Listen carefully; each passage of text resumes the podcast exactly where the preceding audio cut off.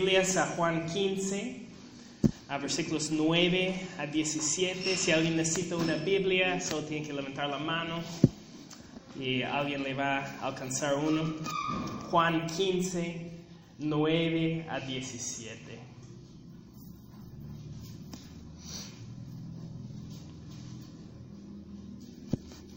Seguimos desde el capítulo 13 con Jesús hablando a sus discípulos en su última cena. Y ahora vamos a seguir con ah, el discurso que está dando sobre permanecer en la vida. Empezando con versículo 9. Dice, así como el Padre me ha amado a mí, también yo los he amado a ustedes permanezcan en mi amor. Si obedecen mis mandamientos, permanecerán en mi amor, así como yo he obedecido los mandamientos de mi Padre y permanezco en su amor. Les he dicho esto para que tengan mi alegría y así su alegría sea completa. Y este es mi mandamiento, que se amen los unos a los otros como yo los he amado. Nadie tiene amor más grande que el dar la vida por sus amigos. Ustedes son mis amigos si hacen lo que yo les mando. Ya no los llamo siervos, porque el siervo no está al tanto de lo que hace su amo. Los he llamado amigos porque todo lo que a mi Padre le oí decir, se lo he dado a conocer a ustedes. No me escogieron ustedes a mí, sino que yo los escogí a ustedes y los comisioné para que vayan y den fruto, un fruto que perdure. Así el Padre les dará todo lo que le pidan en mi nombre este es mi mandamiento, que se amen los unos a los otros. Oramos. Padre Celestial, esta es tu palabra. Tú quieres hablarnos esta mañana, Señor. Y no hay nadie a quien debemos escuchar más que a ti. Vivimos en un mundo lleno de mensajes, lleno de distracciones. Nosotros no podemos pasar ni un momento del día sin llenarnos de información, de media, de, de lo que sea. Mientras todo el tiempo lo único que necesitamos eres tú y tu palabra. Señor. Entonces te pido, Señor, por favor, habla por medio de este mensaje, Señor. Haznos ver lo que tú quieres que veamos. Que tu palabra trae fuego y rompe piedras, como dice tu palabra, Señor. Ayúdame a no ser una distracción más a lo que tú tienes para nosotros. En el nombre de Jesús. Amén. Bueno, he puesto como título a este mensaje, obediencia no es una mala palabra. Y, lo he puesto porque no sé si ustedes sienten la misma incomodidad con la transición que ocurre entre versículos 9 y 10. Versículo 9 habla puramente de amor. Versículo 9 dice, así como el Padre me ha amado a mí, también yo los he amado a ustedes. Permanezcan en mi amor. Permanezcan en mi amor. Y de pronto, versículo 10 empieza, si obedecen mis mandamientos. Y yo les pregunto, ¿cómo les pareció a ustedes esa transición? ¿Les pareció abrupta? Como si alguien hubiera metido verduras a tu helado. Como que te pronto de sorpresa te quieren hacer hablar de algo pesado como obediencia cuando estamos todos bien hablando de amor.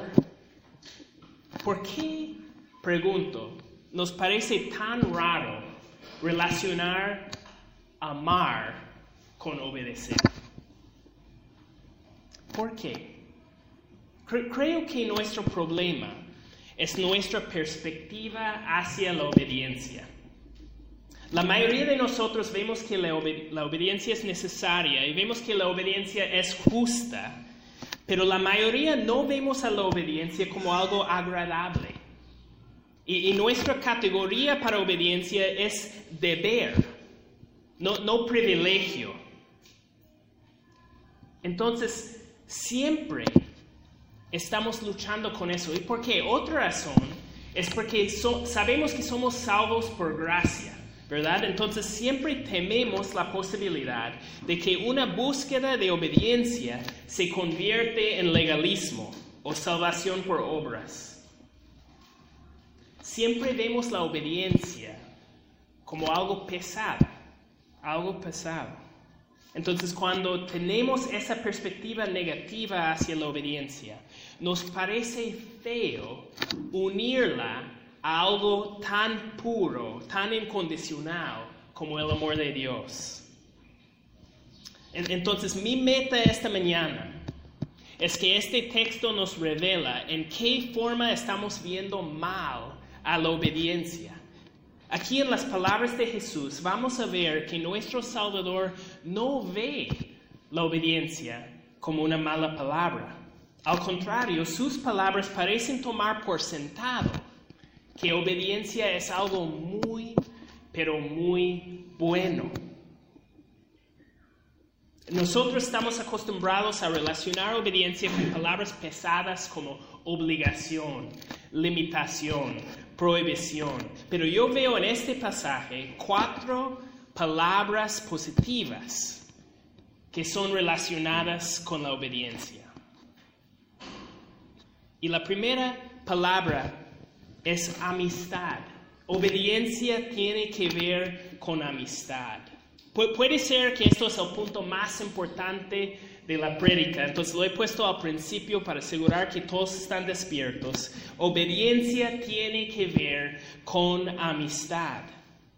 Mira versículos 14 y 15. Ustedes son mis amigos si hacen lo que yo les mando.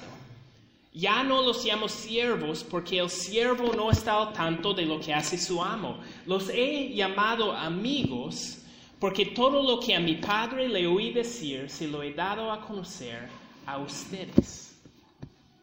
Ligar amistad y obediencia probablemente se ve tan raro a ustedes como ligar amor y obediencia. En, en 2018, la cultura occidental celebra libertad individual, ¿verdad? Cada uno está libre de hacer lo que quiere.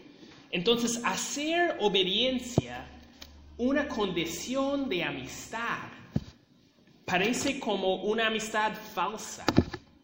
Obediencia no nos parece apropiado para amistad. Obediencia nos parece más apropiado para amo y siervo.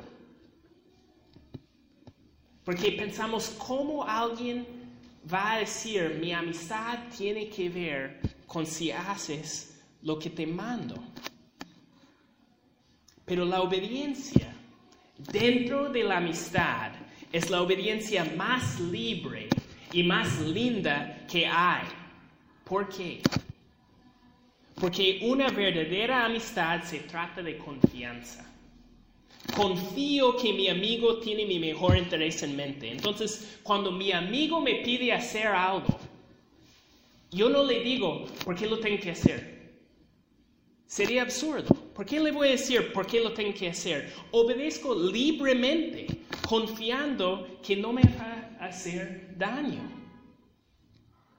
Eso es obediencia adentro de amistad.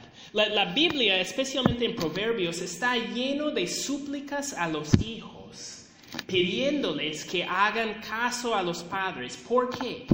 Porque la obediencia les va a traer buenas cosas a los hijos.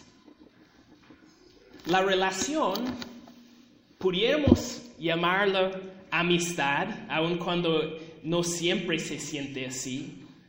La amistad entre padres y hijos asegura que los padres van a guiar a los hijos hacia donde conviene a los hijos. Entonces, obediencia liga muy bien con amistad. Una obediencia libre.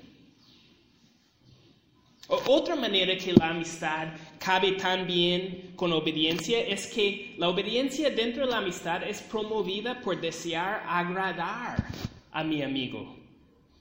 Otra razón que no pregunto a mi amigo por qué lo tengo que hacer es porque si realmente es mi amigo, deseo apoyarle. Deseo apoyarle. No, no, no me cuesta obedecer a un amigo porque amo a mi amigo. Deseo servir a mi amigo. Y, y lo que quiero recordarles aquí es que el modelo de todo este discurso de Jesús es Jesús. Él es el modelo, su amor es el modelo. Dice versículo 9, así como el Padre me ha amado a mí, también yo los he amado a ustedes. La, relación entre el Padre y el Hijo es nuestro modelo. y lo que quiero preguntarles esta mañana es, ¿cómo es ese modelo? ¿Cómo era la relación de ellos en términos de obediencia? ¿Cómo era la relación entre el Padre y el Hijo cuando se trata de obediencia? Tengo unos textos de Juan que quisiéramos que veamos. Uno es Juan 5, 19 a 20. Dice, entonces Jesús afirmó, ciertamente les aseguro que el Hijo no puede hacer nada por su propia cuenta, sino solamente lo que ve que su Padre hace porque cualquier cosa que hace el Padre, le hace también el Hijo. Pues el Padre ama al Hijo y le muestra todo lo que hace. Sí, y aún cosas más grandes que estas le mostrará, que los dejará a ustedes asombrados. ¿Ven las similitudes entre ese texto y el texto de hoy? Obediencia barata se trata de siervos, obligación, miedo de consecuencias.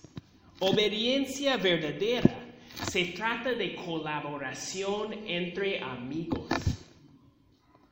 El hijo obedece al padre porque están trabajando juntos.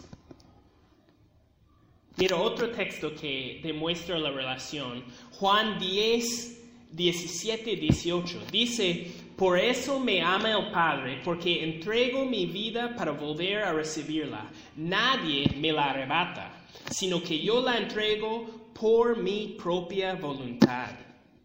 Tengo autoridad para entregarla y tengo también autoridad para volver a recibirla.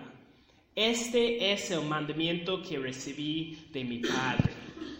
Mira la interacción entre libertad y obediencia en este texto. El Padre da un mandamiento. Un mandamiento es para obedecer. Sin embargo, Jesús obedece libremente. Por su propia voluntad, Jesús decide dar su vida en reacción al mandamiento del Padre. Y en esa acción libre demuestra una relación de amor y amistad entre el Padre y el Hijo. Consideren eso, consideren cómo obediencia y amistad trabajan entre los dos. Y, quiero terminar este retrato de la relación entre el Padre y el Hijo mirando Juan 4:34, que dice, mi alimento es hacer la voluntad del que me envió y terminar su obra, les dijo Jesús. ¿Cómo se ve la obediencia cuando unes con la amistad? Nace un bello deseo para obedecer. Jesús dice que Él es hambriento para obedecer. Jesús dice que es su comida obedecer al Padre. Hay una relación tan profunda, un deseo tan grande para colaborar, con el Padre que ya no obedece porque tiene que hacerlo. Obedece porque le satisface hacerlo. Qué linda relación, ¿verdad? Y ahora Jesús está ofreciendo ese tipo de relación a nosotros. Dice la palabra, los he llamado amigos. Dios dice, yo tengo un plan y este plan es para mi gloria y para tu bien. ¿Quieres ser parte de mi plan, amigo? Eso es el tipo de obediencia que busca Jesús. Tú puedes decir que no. Pero si tú dices que no, no eres realmente un amigo. Dios, si tú dices a Dios, Dios no te quiero obedecer, no quiero participar en tu plan, solo quiero evitar el infierno y tener una vida agradable, ¿cómo se llama eso? Eso no se llama amigo, se pudiera llamar aprovechador, convenido quizás pero no amigo. Por eso versículo 14 dice, ustedes son mis amigos si hacen lo que yo les mando. Pero no es solo simplemente obedecer, ¿verdad? Porque un amigo obedece en una forma diferente a como obedece un siervo. Y eso nos lleva a nuestro segundo punto. Obediencia tiene que ver con alegría. Versículo 11 dice, les he dicho esto para que tengan mi alegría y así su alegría sea completa. Les he dicho esto. ¿Qué, qué ha dicho? ¿Qué acaba de decir? Ha dicho que obedezcan sus mandamientos. Está diciendo, ustedes obedecen mis mandamientos para que tengan alegría completa.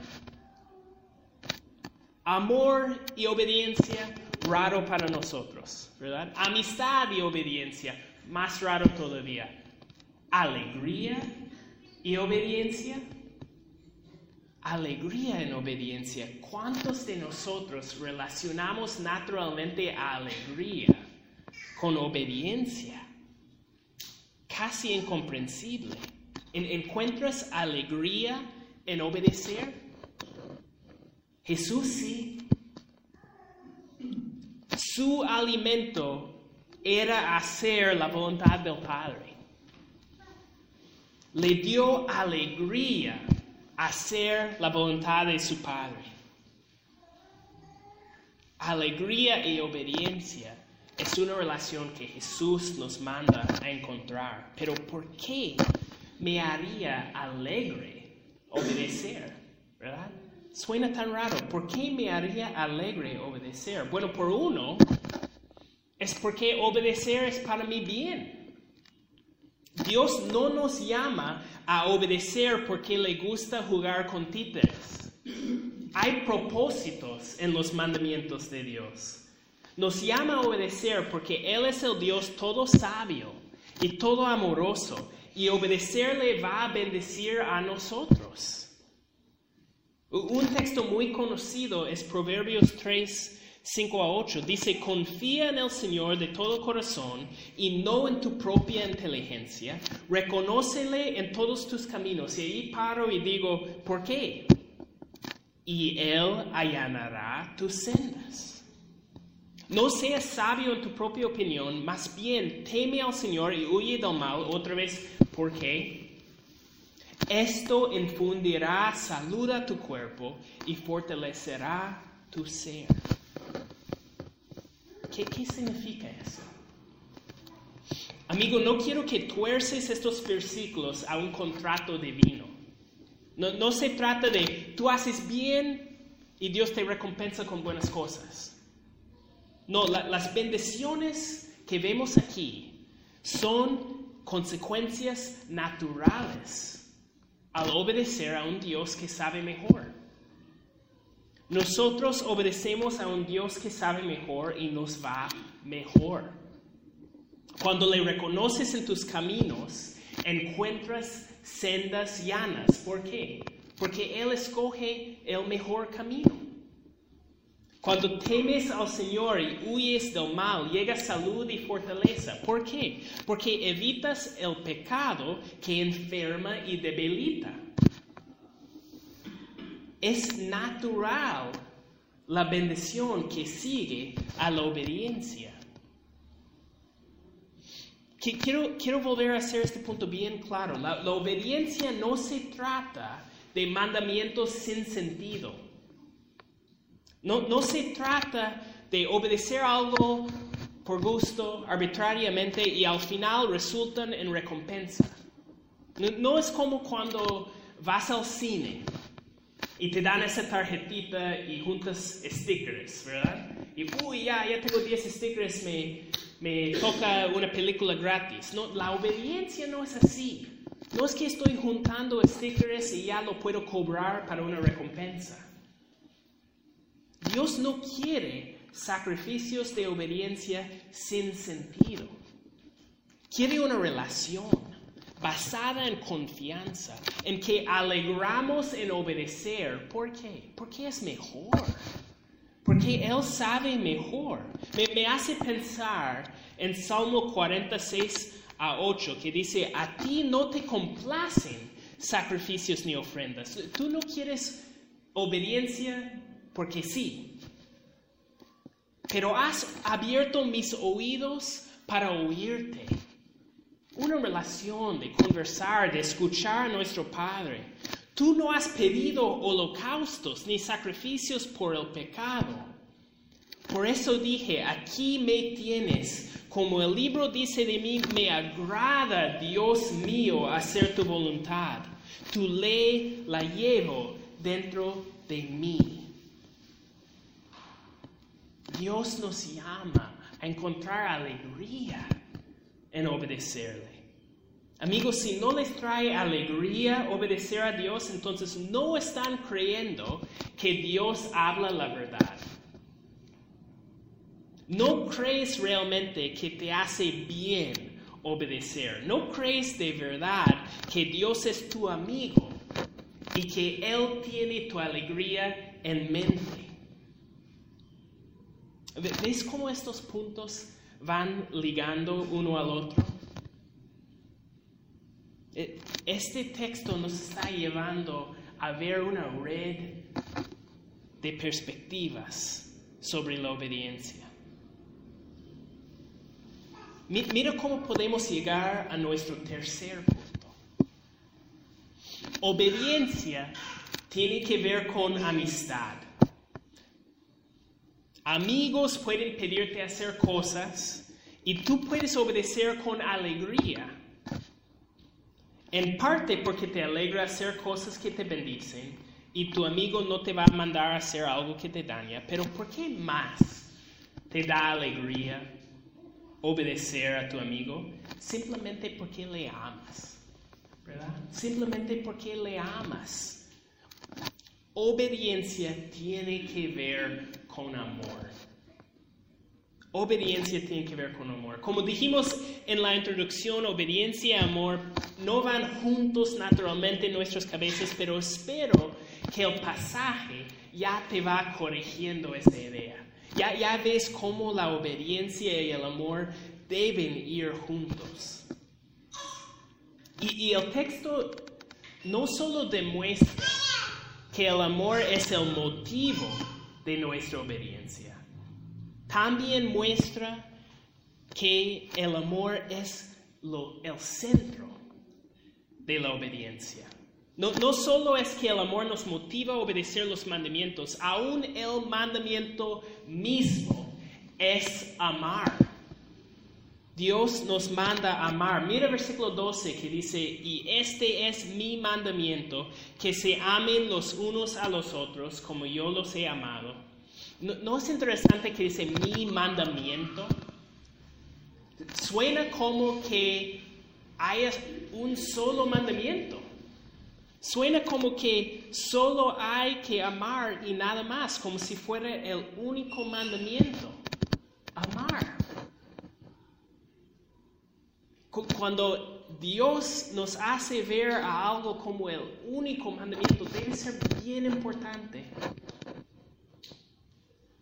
Y esto cabería con, con todo con toda la Biblia. Mira las palabras del apóstol Pablo en Gálatas 5:14. En efecto, toda la ley se resume en un solo mandamiento. Ama a tu prójimo como a ti mismo.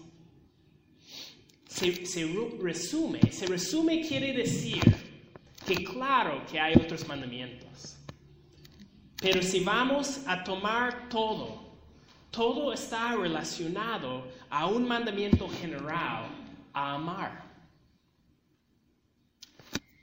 No mentir se trata de amar a alguien suficiente para decirle la verdad. No robar se trata de amar a alguien suficiente para no tomar lo que ellos han juntado. ¿Verdad? Todo mandamiento se liga a este mandamiento ama a tu prójimo como a ti mismo. Y no, no solo es Pablo, Jesús igual lo dice en Mateo 22, 36 a 40. Dice, Maestro, ¿cuál es el mandamiento más importante de la ley? Ama al Señor tu Dios con todo tu corazón, con todo tu ser y con toda tu mente, le respondió Jesús. Este es el primer y el más importante de los mandamientos. El segundo se parece a este.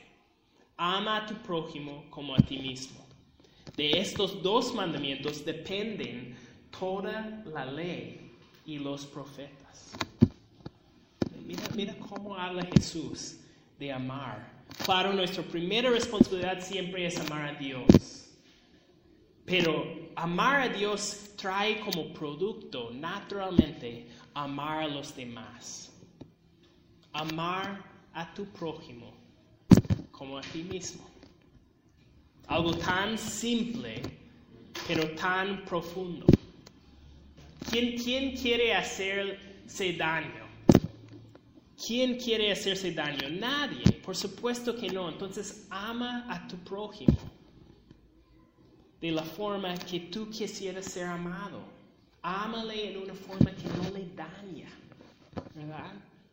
Si tú dices, estoy amándole, pero le estás dañando, no estás amándole. Ama a tu prójimo como a ti mismo. ¿Esto suena familiar? Hablamos hace un mes de amarnos los unos a los otros. Hicimos muy claro que una clara evidencia de ser discípulo de Jesús es amar. Es fácil fingir que estamos conectados a la vida. Pero cuando uno sinceramente permanece en Jesús, permanece en su amor. El texto lo dice muy claro. Pero aquí quiero llevarnos a un cuarto punto. Porque todos podemos emocionarnos con la regla de oro por un momento. ¿Verdad? ¿Quién, quién no dice, Amén, pastor, ¿verdad? Voy a amar a mi prójimo. Nadie puede discutir con eso. Todos creemos que debemos amar los unos a los otros. Pero esto no es fácil. No es fácil. ¿Por qué? Porque obediencia tiene que ver con perseverancia. Obediencia tiene que ver con perseverancia. Nosotros hablamos de esto en, en otro sermón, de que siempre va a haber momentos en que el amor está acompañado por emociones que nos van a animar, ¿verdad? Es fácil amar a alguien cuando sientes el deseo. Pero amor, la obediencia de amor tiene que ver con perseverancia. Si, si, si tú creciste como yo, probablemente creciste con la idea que la vida cristiana se trataba de tomar una decisión un día y aceptar que Jesús iba a entrar en tu corazón y de ahí nada más importaba. ¿Verdad? Tú tomaste la decisión, ya, chévere, todo está bien.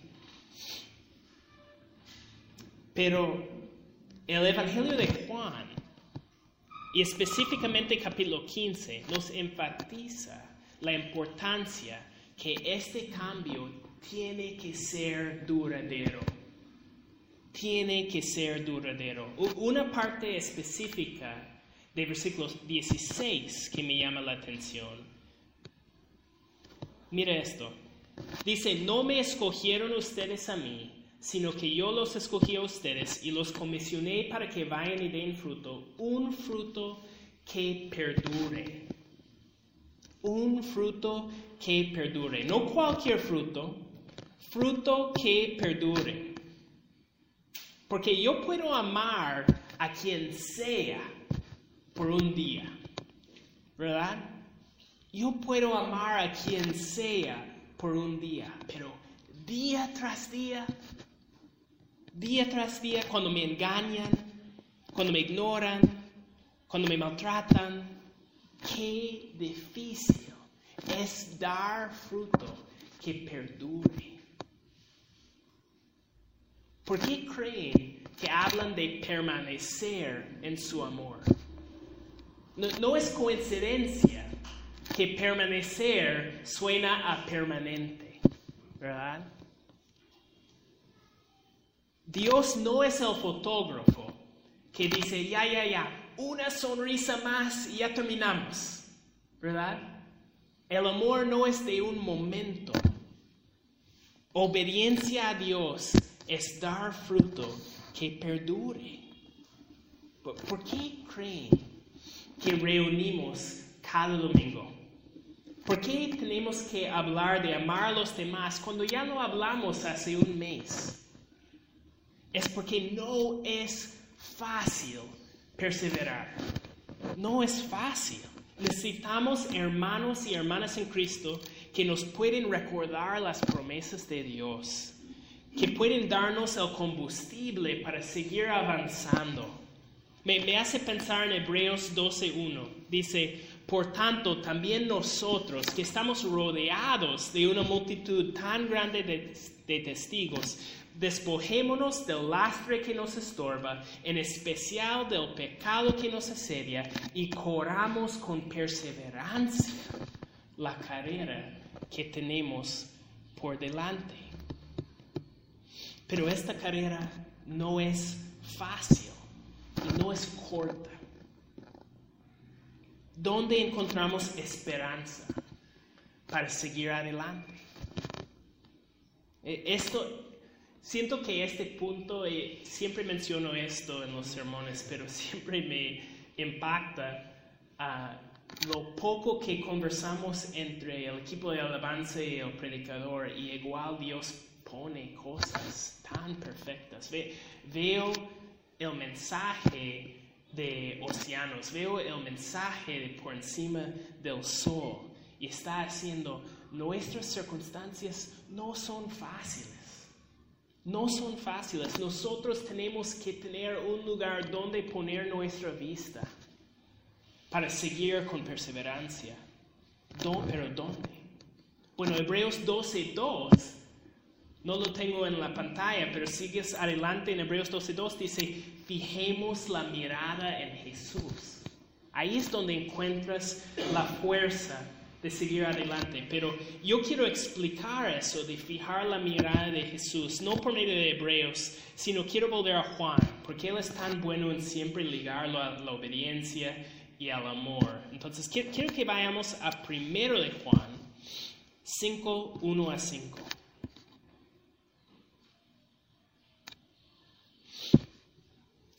1 Juan 5, 1 a 5 dice, todo el que cree que Jesús es el Cristo, que, perdón, todo el que cree que Jesús es el Cristo ha nacido de Dios. Y todo el que ama al Padre, ama también a sus hijos. Así cuando amamos a Dios y cumplimos sus mandamientos, sabemos que amamos a los hijos de Dios. En esto consiste el amor a Dios, en que obedezcamos sus mandamientos. Ahí va juntando obediencia y amor otra vez, pero aquí viene, aquí viene el punto de golpe. ¿Qué dice después? Y estos no son difíciles de cumplir. ¿Qué cosa? ¿Qué cosa? Sus mandamientos no son difíciles de cumplir. ¿E-, ¿Eso es tu experiencia? ¿Tú, ¿Tú, sientes que es fácil obedecer a Dios? ¿Cómo puede decir eso? Bueno, hay que seguir, ¿verdad? Dice, ¿por qué? Ok, nos va a dar una razón. Porque todo el que ha nacido de Dios vence el mundo. Ya, ok. Uh, puede ser bien sincero ahí. Hasta ahí no encuentro mucho ánimo.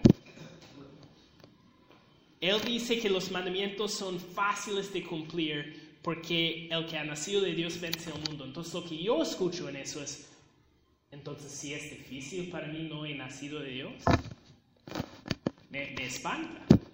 De, si me es difícil obedecer a Dios, entonces no he nacido de Dios. Bueno, hay que seguir leyendo porque me, falta esperanza todavía. Dice, esta es la victoria que vence el mundo, nuestra fe. ¿Ok? Uh, bueno, creo que hay algo muy importante para ver hasta ese punto. ¿Fe en qué? Nosotros estamos en una época en el mundo en que la iglesia tiene una forma muy ligera de hablar de fe. Como si, fue, como si, como si la fe fue una energía uh, mágica que mueve en el mundo y yo lo tengo que agarrar y utilizar para mis necesidades. Como que lo que tengo fe, tengo fe en mi fe. E, e, eso es la forma que muchos hablan de fe, que tu fe va a ayudarte. Si solo crees, pero con mucho esfuerzo, puedes mover montañas. Y, si las montañas no se están moviendo es porque te falta ese, esa energía, ese jugo, ese combustible en tu vida. Tú tienes que llenarte mejor. Tienes que encontrar un lugar donde llenarte de nuevo. Y siento como que Juan reconoce que pudiera ser malentendido de esa forma.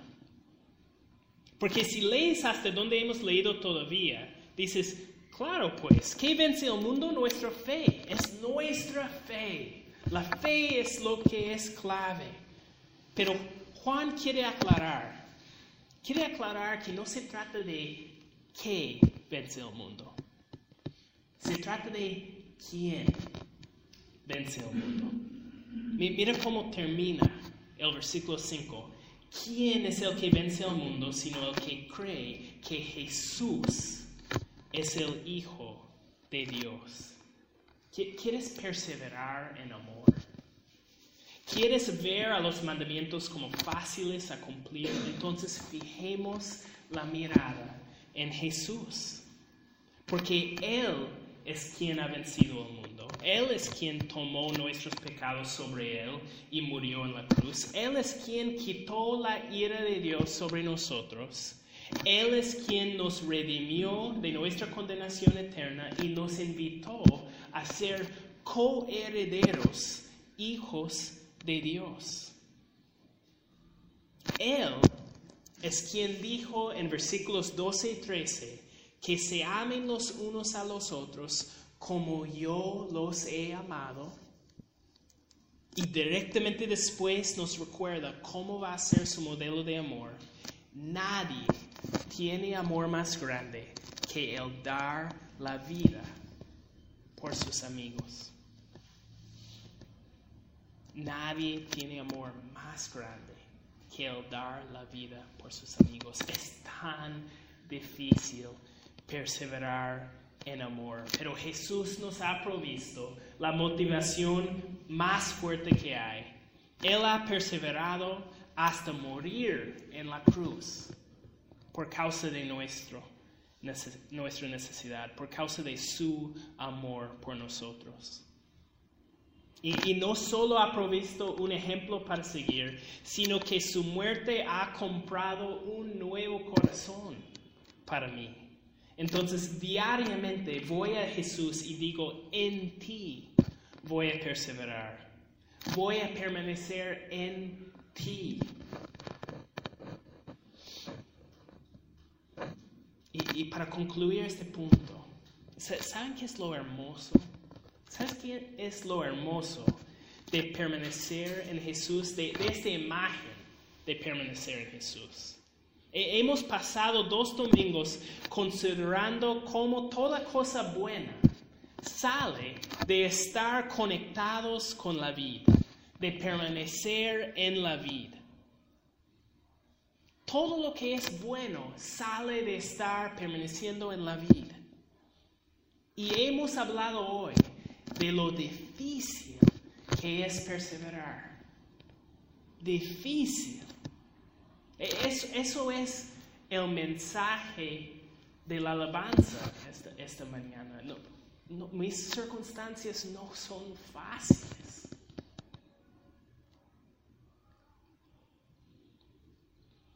La pregunta es, lo que nos causa ansiedad es, dependerá de mí permanecer en la vida.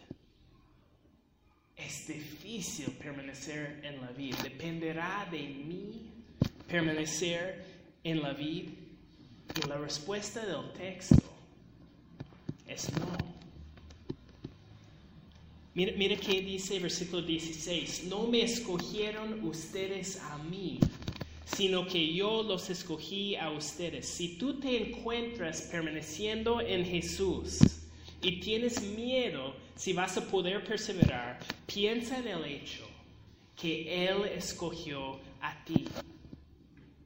Él escogió a ti y específicamente piensa en quién es esa persona, quien ha escogido a ti.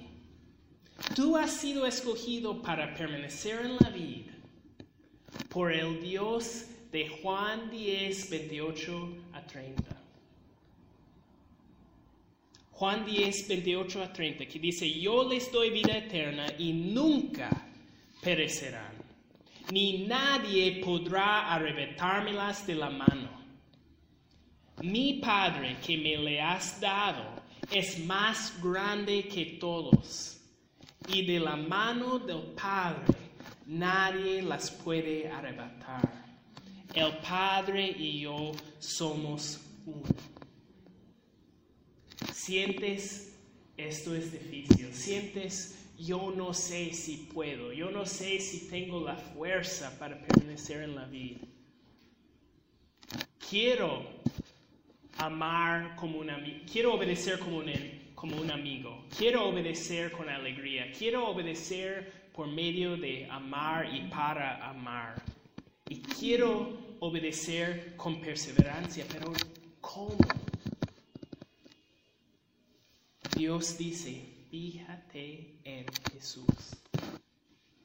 Él te ha escogido. Hay mis amigos que no han entregado sus vidas a Jesús todavía, les digo, no hay nada mejor que esa seguridad. No hay nada mejor. ¿Por qué no querrás permanecer en la vida? Adentro de la vida hay vida y en abundancia. Fuera de la vida hay falta de propósito. Hay un gran vacío. Y al final hay condenación en fuego.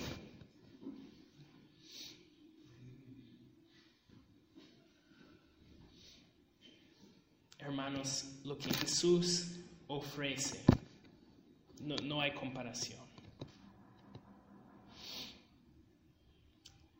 Quisiera pedir al de alabanza si pudiera venir adelante. Ah,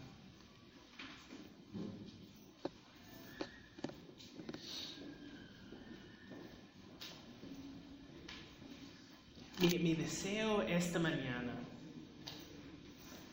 ha sido quitarnos de esa religión nominal, esa religión ritual, que obediencia es algo que me toca hacer para no ir al infierno.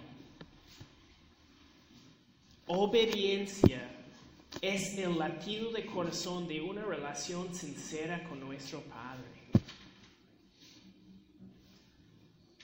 Entonces, quiero que cantamos todo a Cristo de nuevo. Si, si, si estás confiando en Jesús, e, esto es tu lema.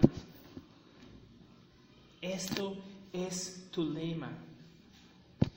Tú rindes todo a Cristo, no, no porque estás obligado, tú no eres un siervo, tú eres un amigo. Tú rindes todo a Jesús porque es lo que te conviene y porque le amas. Y, si no sientes eso en tu corazón todavía, ora por eso. Ora por eso.